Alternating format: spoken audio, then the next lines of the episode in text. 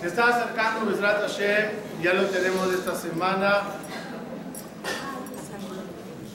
la festividad de Hanukkah. Y es momento de hablar de lo que representa la luz y Hanukkah. El Pasuk dice, Kiner mitzvah betorah or. Traducción literal, más o menos sería, la mitzvah es como una vela y la Torah es como la luz de ella. Sin embargo, hay otro versículo que compara a la vela con el alma. Ner Hashem Nishmat Adam. Y la pregunta que vamos a analizar hoy es, ¿a qué se compara la vela? ¿A la Torah o al alma? Un versículo la relaciona con el alma y un versículo la relaciona con la Torah. ¿Cómo es? Antes que respondamos eso, antes que respondamos eso, vamos a entender cuál era exactamente la batalla de Hanukkah. ¿Qué quería el enemigo y qué no logró? Perdió, los macabín ganaron y hay una victoria. ¿Cuál era el intento de ganar y cuál es nuestra victoria? Los griegos, como saben, no destruyeron el templo. Vamos a ubicarnos un poquito en la historia. ¿Cuándo ocurrió Hanukkah? Hanukkah, ¿no? ¿Cuándo, ¿Cuándo, ocurrió Hanukkah?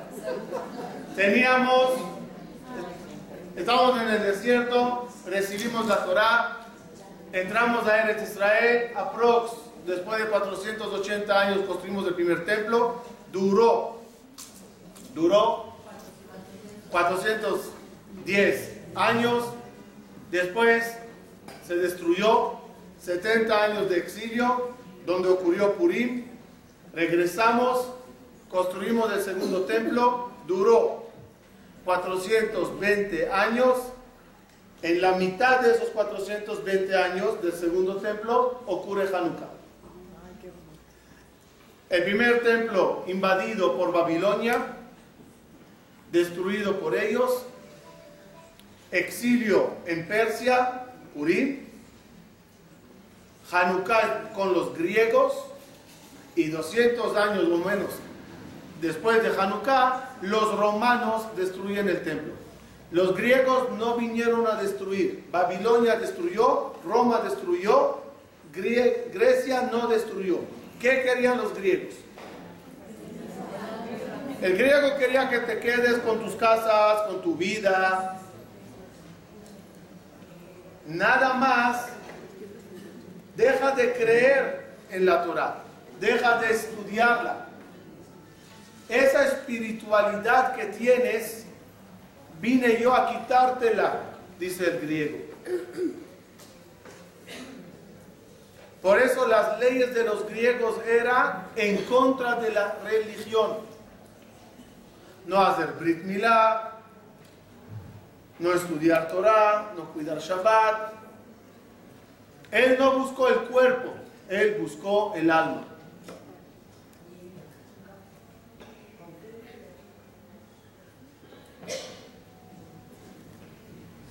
Por eso, el énfasis en Hanukkah es el candelabro, la luz. Porque vamos a ver, dije que no destruyeron el templo. ¿El servicio en el templo siguió bajo el dominio griego o no? Sí, pero de forma prohibida, impura. Sacrificar cerdos sobre el altar. Prender con aceite impuro. Todo era de forma mal, eh, no como la halajá, de forma prohibida. ¿Por qué lo hacía? Para quitarnos la, la religión, es lo que quería el griego, quitar religión. Cuando los macabín ganaron, ¿qué se restableció de vuelta en servicio en el Betamigdash? ¿Qué? Todo, los sacrificios y el pan y la menorá, todo. Pero ¿por qué nada más conmemoramos lo que pasó con el candelabro? Todo el servicio regresó a su normalidad. ¿Por qué se hace énfasis nada más en el candelabro y las luces? Y Hanukkah se convirtió en la festividad de la luz. Respuesta. Hay una canción eh, de colegio, de niños, cuando estamos en Israel, que se canta en Hanukkah.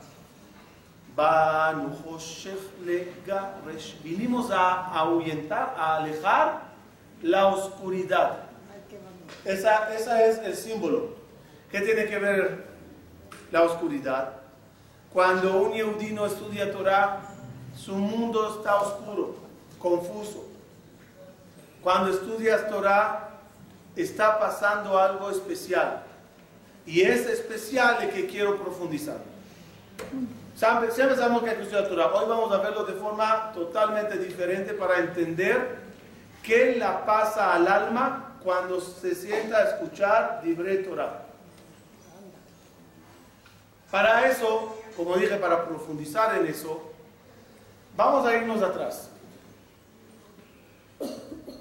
En algunas ocasiones así tocamos muy leve el tema, hoy lo intentaremos profundizar más. ¿Qué, pasó antes de la creación del mundo? ¿Qué había antes de la creación del mundo?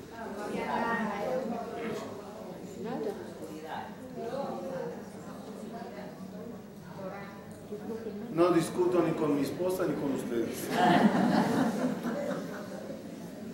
¿Qué había antes de la creación del mundo?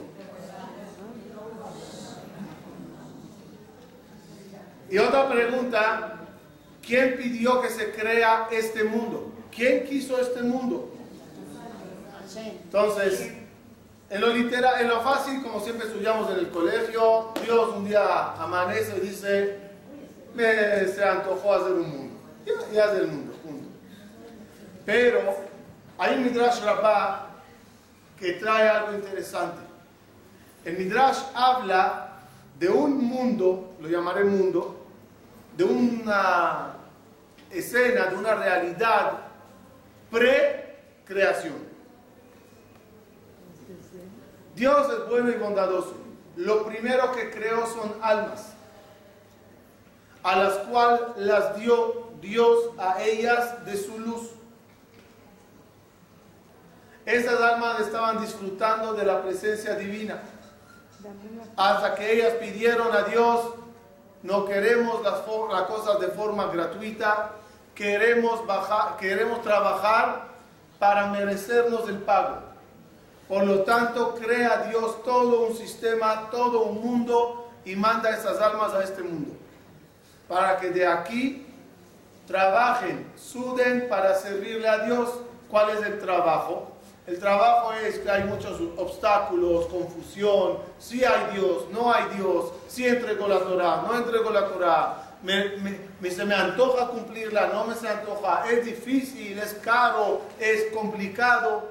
Eso se llama el trabajo.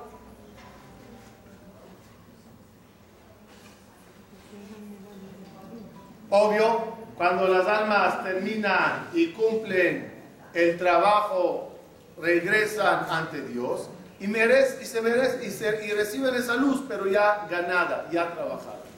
Hasta aquí es lo que siempre se habla. Iremos un paso atrás, otra vez. ¿Qué ocurrió antes de la creación del mundo? ¿Cuál es la escena, según ese Midrash?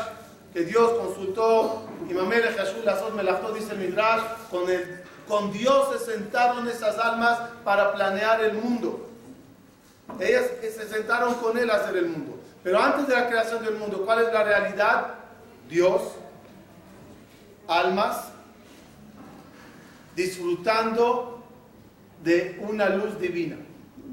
¿Cuál es esa luz divina? ¿Cuál es esa luz?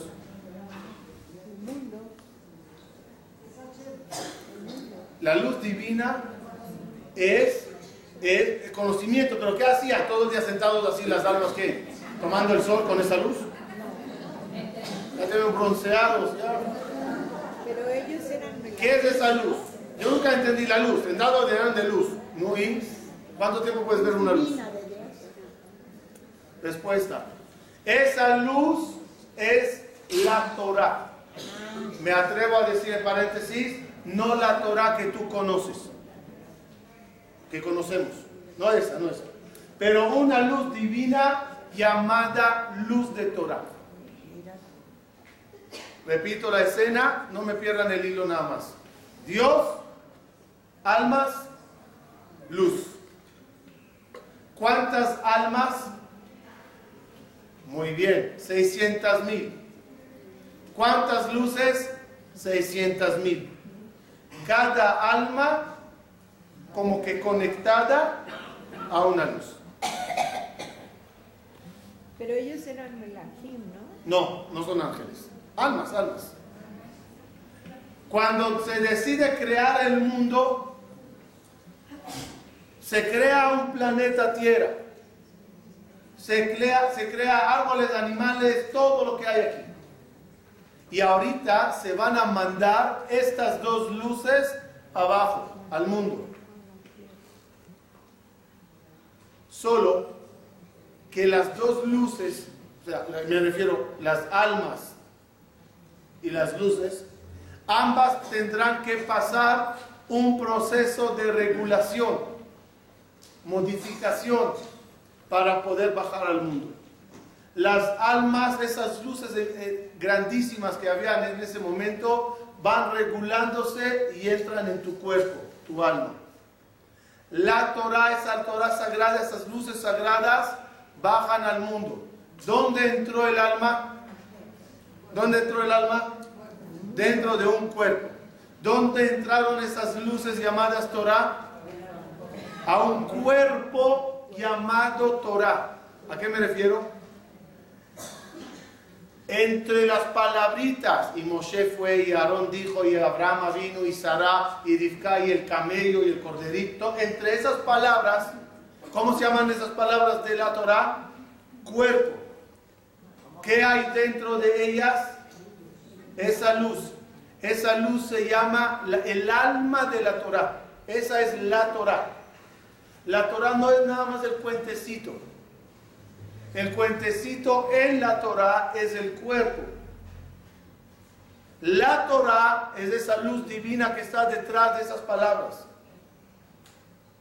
Cuando una persona agarra un texto de la Torah y lo lee, conoció el cuerpo de la Torah. Es como una persona te habla contigo y te conoce. ¿Qué conoce? Pues conoce este físico pero no conoce tu alma. Si tendría la persona la posibilidad de conocer el alma de un ser humano, verte a tu alma, ahí te conoció bien. Una persona que lee la Torah y cree que conoció la Torah está muy equivocado. ¿Qué conoció? El cuerpo, la historia. Pero de cada historia tienes que extraer la luz que está detrás de esas palabras, las maravillas que están allá. ¿Qué ocurrió en Matán Torah? ¿La Torah estaba en el mundo hasta Matán Torah? No. Bajaron las almas. ¿Qué faltó en bajar? La Torah. ¿Qué ocurrió en Matán Torah? ¿Se acuerdan la escena primera antes de la creación?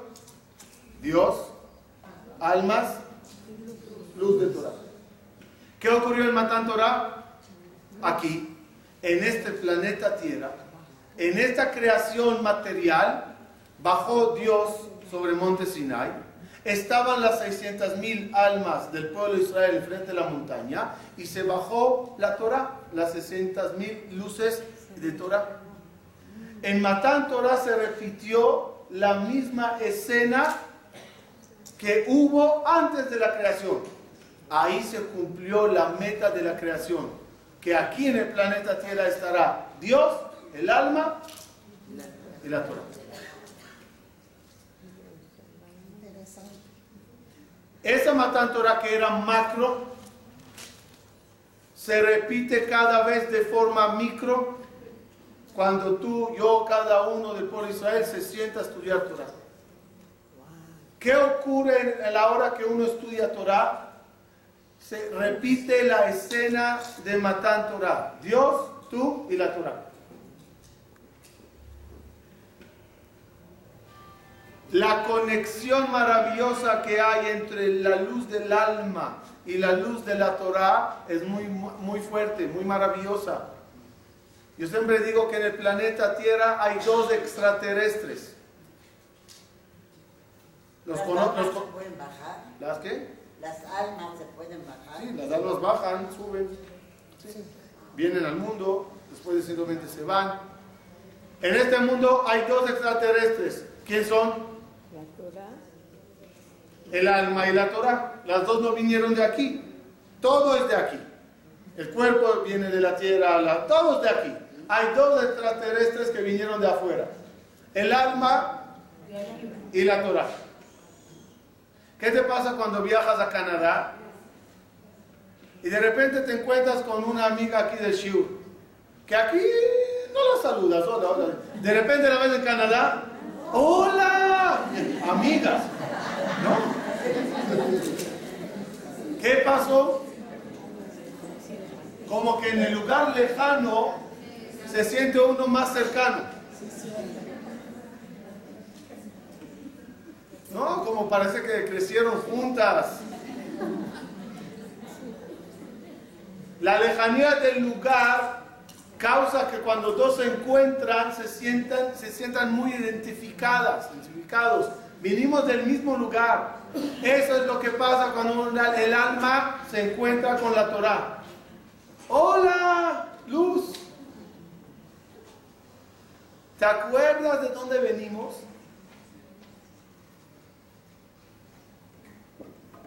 Cuenta la Torah.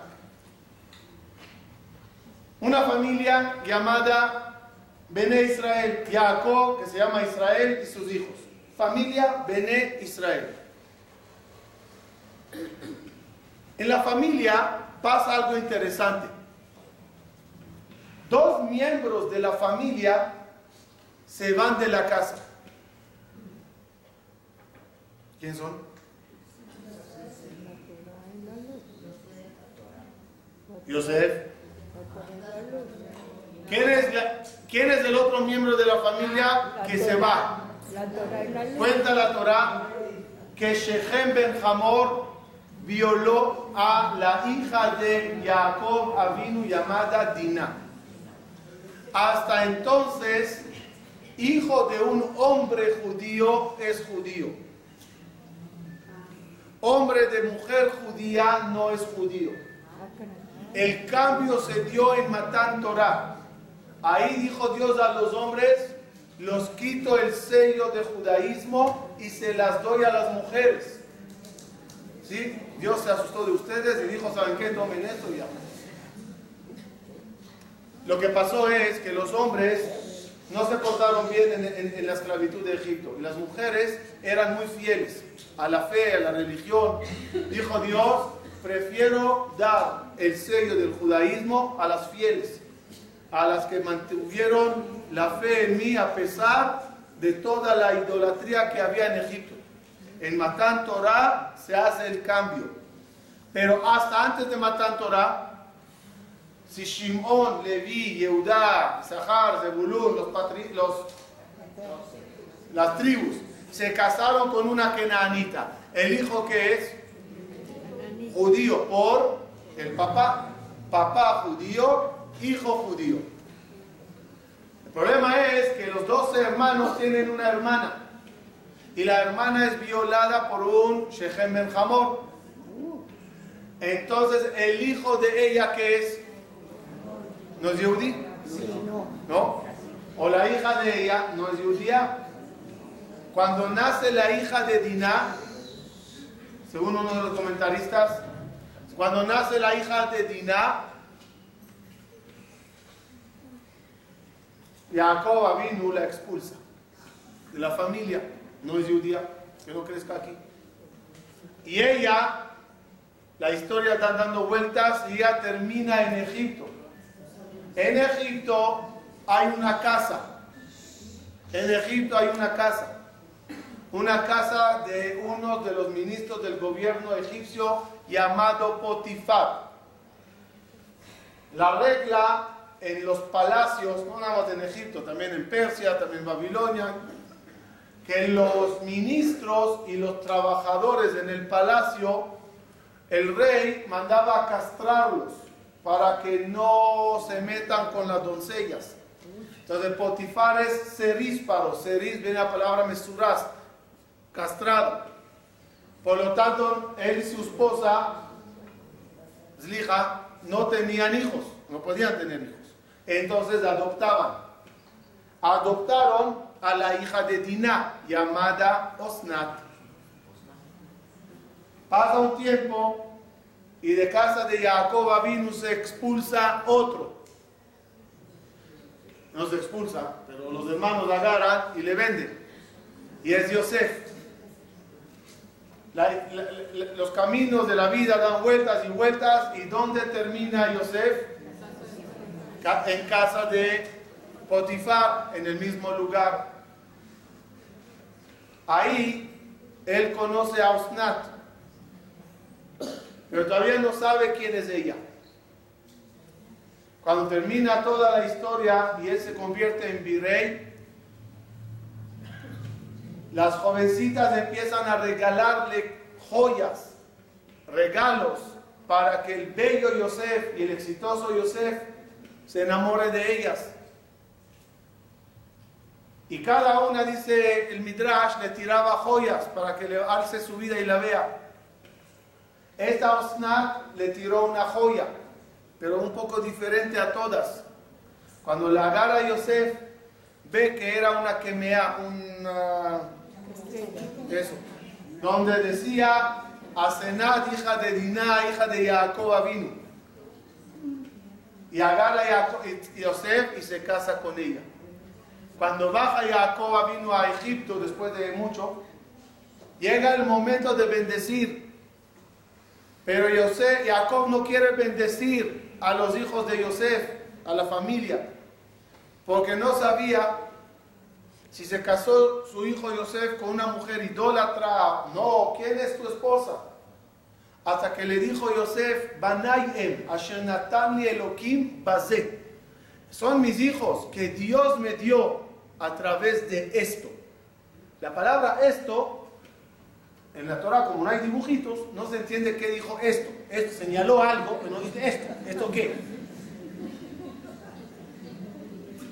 Si Dios mandaría el libro de Torah con un disco de película, entonces escuchas, lees y ves. Dice el Midrash que era esto, le sacó Yosef al papá, la que me el amuleto que tenía, Osnat, y le dijo, me casé con ella por esto. Y ahí se da cuenta Jacob que es Asenat es su nieta. Y ahí los da una veraja muy grande a los dos. Esa es la historia como aparece en la Torah, Midrashim, Mefashim. Pero ya aprendimos muchas veces que muchas de las escenas en la Torah vienen a hacernos alusión a cosas. Ahora las pido a todas hacer copy-paste. La casa de Jacob vino con dos que se expulsan de su casa. La casa de Dios con dos que salen de su casa. El alma y la Torah. La casa de Potifar es como el planeta Tierra. Dos llegan a esa casa. Llega el alma y llega después Yosef. Llega Osnat, llega Yosef, como llegar el alma y después llega la Torah. Cuando llega Yosef y Asenat a juntarse, es una emoción muy grande. Porque, ¿qué, qué dijeron uno al otro? Los dos venimos de la misma casa. Y cuando se complementó la gran alegría, cuando papá, Dios, llega a la casa de Egipto, o la y ve a los dos juntos. A la que salió primera y al que salió después, juntos. Y ahí viene la bendición.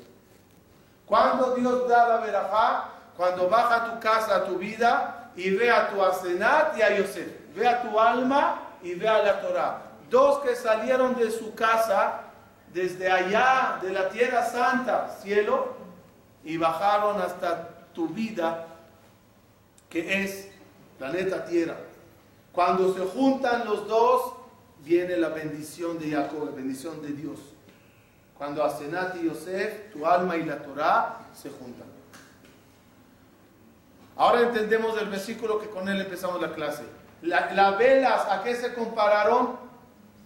Una vez dijimos al alma.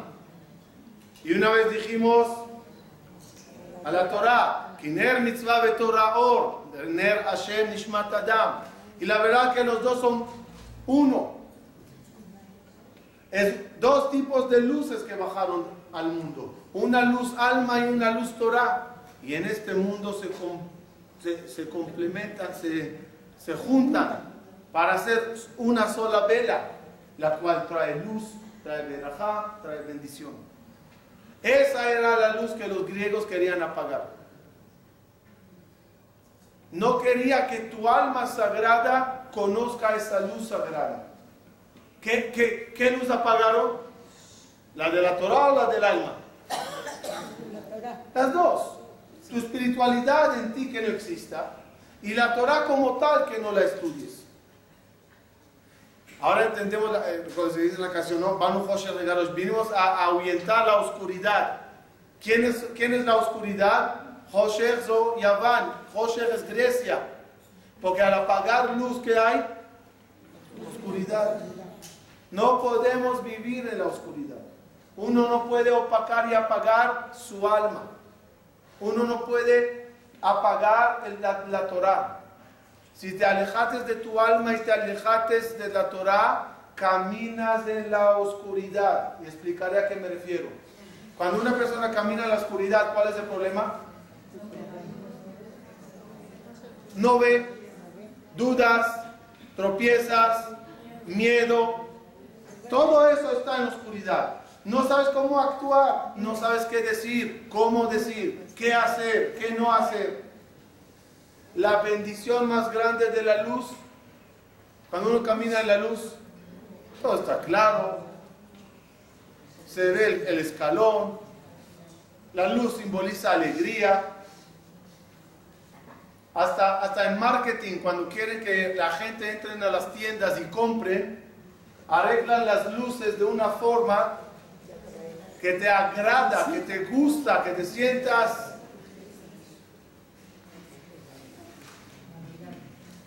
No, no. Yo nunca entendí las cenas románticas con poca luz. No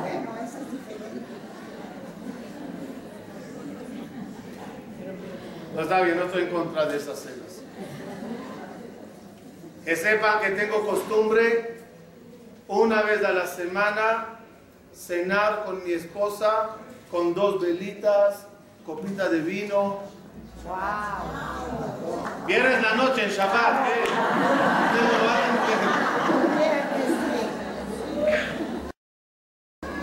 Pero pasará con toda la familia.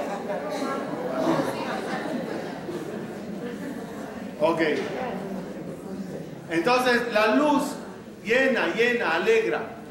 Ner le de bareja, de or lintivati. Dice David Amelech en Teilim, Ner, vela, para mí es tu palabra Dios, y luz para mi camino. ¿A qué se refiere David Amelech? Cuando una persona tiene esa alma bien desarrollada y esa Torah bien estudiada y esas dos luces hacen ese clic entre ellas, se le ilumina a la persona el camino. ¿Cuántas veces tenemos la duda por a dónde ir, qué hacer, qué decir, qué no hacer. Y anda la persona confusa. ¿Quieres orientación para la vida? Conecta los dos cablecitos y se te prende luz. Cable alma, cable Torah, se prende todo. De repente, sabes qué hacer. Y si no sabes qué hacer, solito se te hacen las cosas. Mm, Sí, los dije hace, hace poquito, las tres cosas que domina la persona y tres cosas que no domina. ¿Sí lo dije? Lo que no domino seguro es mi memoria. Eh, hay tres cosas que la persona domina y tres cosas que la persona no domina. Dice el Midrash Rabbah en Toledo. Toledo. ¿Cuáles son las tres cosas que dominas? Dominas tus pies, manos y boca. Es decir, caminas donde quieres, tocas lo que quieres y dices lo que quieres. Y tres cosas no domina la persona. Vista, audio y olfato. No dominas tu ojo. Es decir, no puedo seleccionar ver a uno y no ver a nadie más. ¿Puedes? No, no dominas, no dominas la vista. No dominas el audio. Quiero escuchar nada más esto y no escuchar quiero oler esto y no oler esto, ¿no? Lo que hay se va a oler. Nariz, ojo y, oído no se domina. Mano, pie y boca se domina. Dice Jajamín, tengo que lo leer en el libro de. Dice Jajamín así. Cuando una persona conecta entre las dos luces, luz alma y luz Torah. Ese clic que dijimos, cuando Asnat y Yosef se juntaron, llega la bendición de Jacob. Llega una bendición de Dios cuando hay un clic entre tu alma y la Torah. Esa bendición que causa que ya no dominas las tres cosas que dominabas. Otra vez. Las tres cosas que dominas, ¿cuáles son? La bendición de Dios que causará que ya no domines las tres cosas. No dominarás ni el pie, ni la mano, ni la boca. ¿Cómo? Simplemente. No irás donde quieres ir. Irás donde Dios considera que es justo para ti. wow. Ya no agarrarás y tocarás y comprarás lo que quieres, sino lo que es correcto. Ya no dirás lo que planeates, ya dirás lo que Dios quiere que digas. Ese es el regalo más grande que Dios puede dar a la persona. Ayudarle, orientarle en la vida de tal forma que algo internamente te dice qué hacer, dónde ir, qué escoger y qué mencionar. ¿Cómo se logra eso? Cuando hay un clic entre los dos ex- extraterrestres. Entre el alma y la Torah. Me imagino que los pasa eso. Nada más hay que darse cuenta. ¿Cuántas veces llegaste a donde no querías llegar? Una vez, no sé si la señora está aquí, no, no quién era. Una vez me pidieron ir a decir una clase en una casa de Abelín. Y yo pensé que sabía dónde es. Y llegué a otra casa de Abelín.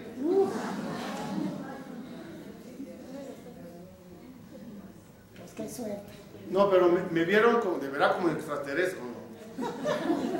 ¿De dónde cayó? Y dije, ah, no es la familia tal. Pero ya llegué. Diré unas palabras. Les dio gusto. El lugar donde de- de- tenía que ir fueron dos, tres para dar clases, ¿no? Donde, donde, donde tenía que ir ya fueron dos, tres para hablar. Y donde fui no había nadie. Entonces, ¿qué pasa? Simplemente te quitan el control de los pies y vas y te equivocates. Sí, para ti humanamente se llama equivocación. Para Dios, ¿cómo se llama? Planeación. O sea, no es equivocación. Si se dan cuenta en vuestra vida también pasa. Pasa, nada más hay que darse cuenta. Lo, lo atribuimos al error, a la coincidencia, al, al- al- olvido, a la, a la confusión, a la casualidad. A raíz de lo que hablamos hoy, empiecen a ver vuestra vida con otros lentes y verán que hay muchos detalles. ¿Cuántas veces dices cosas que no planeates? Querías decir otra cosa y salió así y al final te das cuenta que salió como debía de salir. A veces te arrepientes que contates algo a alguien y al final qué bueno que se lo contates. Gracias a eso pudieron ayudarte.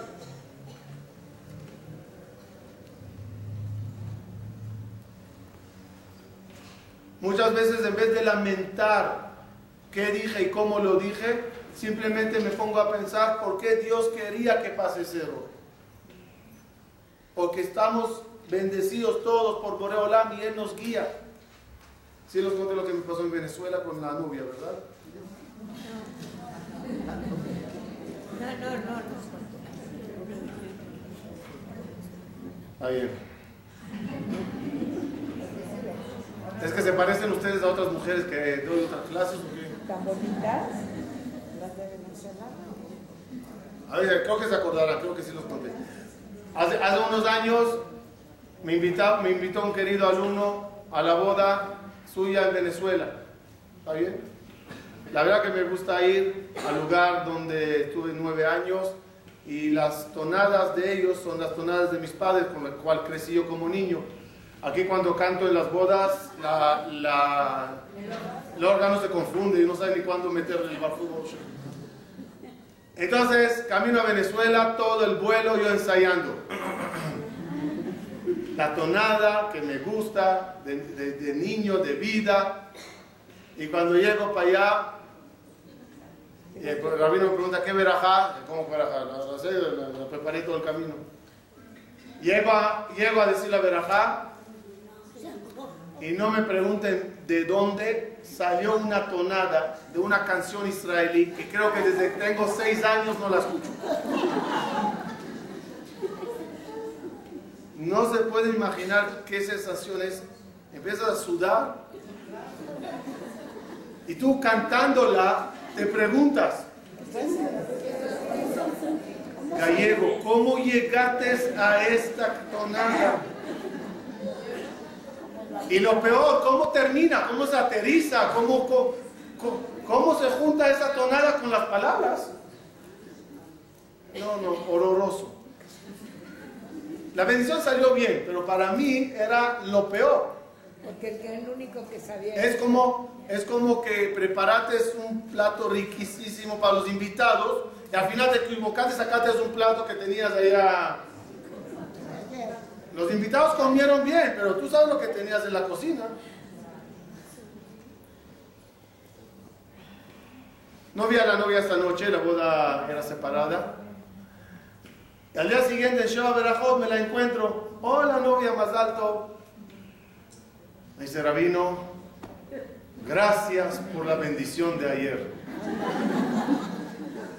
Dije, mira, agradeceme muchas cosas en la vida, pero esa sí que no. Eh, Le dije, no sé de dónde me salió esa tonada. Yo preparé otra.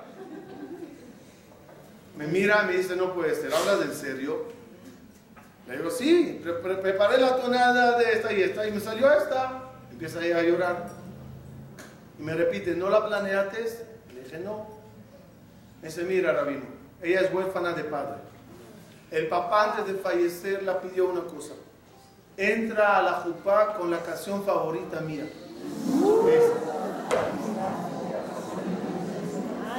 Y la hermana la recuerda ese día. ¿Te acuerdas lo que pidió papá? Y ella le, di- le dice, pues no lo voy a hacer, me voy a caer de la emoción, no puedo. Es demasiado recuerdo, demasiada emoción. Prefiero poner otra. Y no la puso. ¿Qué pasó ahí? Simplemente te quitan el control de lo que crees que controlas. Repito, a cada uno le pasa, nada más que no se da cuenta. Yo podría decir, ah, casual, casual salió. Nada casual. Todo es guiado por Boreolam. Nada más debes de juntar dos cablecitos, alma y Torah. Dos extraterrestres que vienen de la misma casa de Boreolam. Y aquí, a Kadosh Baruj te ayudará para que lo que hagas en la vida salga bien. ¿Cuántas veces en la vida uno, se, uno, uno anda preguntando por qué pasa y por qué es así? ¿Y dónde estás Dios? Pero al final cuando se arregla todo, ¿qué dices? Ahí está. Ahí estaba siempre. ¿No? Repito el caso. Cuando yo terminé la veraja, ¿qué dije? Dios, ¿qué te hice? Yo soy buena gente. O sea, ¿por qué me hiciste estas vergüenzas? 24 horas después me di cuenta que Dios estaba. Y no más que estaba, sí que estaba, ¿no? Es el ejemplo famoso que ya lo conocen del Señor que llega después de al, al cielo y antes de entrar a la sala de juicio ve un mapa con su nombre. Y en el mapa hay partes blancas y partes oscuras. Y fechas del día que nació hasta el día que falleció. En las partes blancas aparecen dos huellas, como que dos caminando. En las partes negras, oscuras, hay un par de huellas. Entiende la persona que es su trayecto de vida. Y cuando entra a la sala ante Dios, le dice, Dios, vi mi mapa de vida. ¿Por qué hay dos huellas, dos pares de huellas en las partes blancas? Que le dice Dios, una es tuya y una es mía. Ah, Dios, qué interesante, gracias por acompañarme. Oye Dios, pero ¿por qué las partes oscuras que reflejan las partes difíciles en la vida hay una solo par de huellas? ¿Por qué me abandonaste en mis momentos difíciles? Donde Dios le contesta, hijo mío, estás equivocado. Esos, esos, esos pares de huellas son mías, no tuyas. ¿Sabes? ¿Sí? ¿Y yo dónde estoy? Cargado en mis manos. Eso es lo que uno tiene que entender. Cuanto más crees que Dios te dejó, es cuando de verdad te está cargando. Te está cargando en los lugares oscuros para salir adelante. Nada más junta dos cablecitos y todo en la vida es otra cosa. Que Dios nos ayude en esta festival maravillosa de Hanukkah, prender esa llama, prender esa luz interna. Hanukkah Sameach a todas. Nada más una cosa. Mañana a la noche va a haber un ciclo de conferencias muy interesantes. Habla de la Parnasá, habla de muchos caminos para la Parnasá y mucho lo que es el efecto de ella en la familia. Bezrat Hashem, en el ciclo de conferencias se va a tratar de opciones de negocios nuevos, los siete negocios que vienen en camino al mundo. Expertos van a venir a dar ideas maravillosas a gente como somos inteligentes todos para hacer Parnasá con abundancia, dignidad y de forma maravillosa. Los espero a todos martes, mañana, nueve y cuarto, Sabinos. Muchas gracias.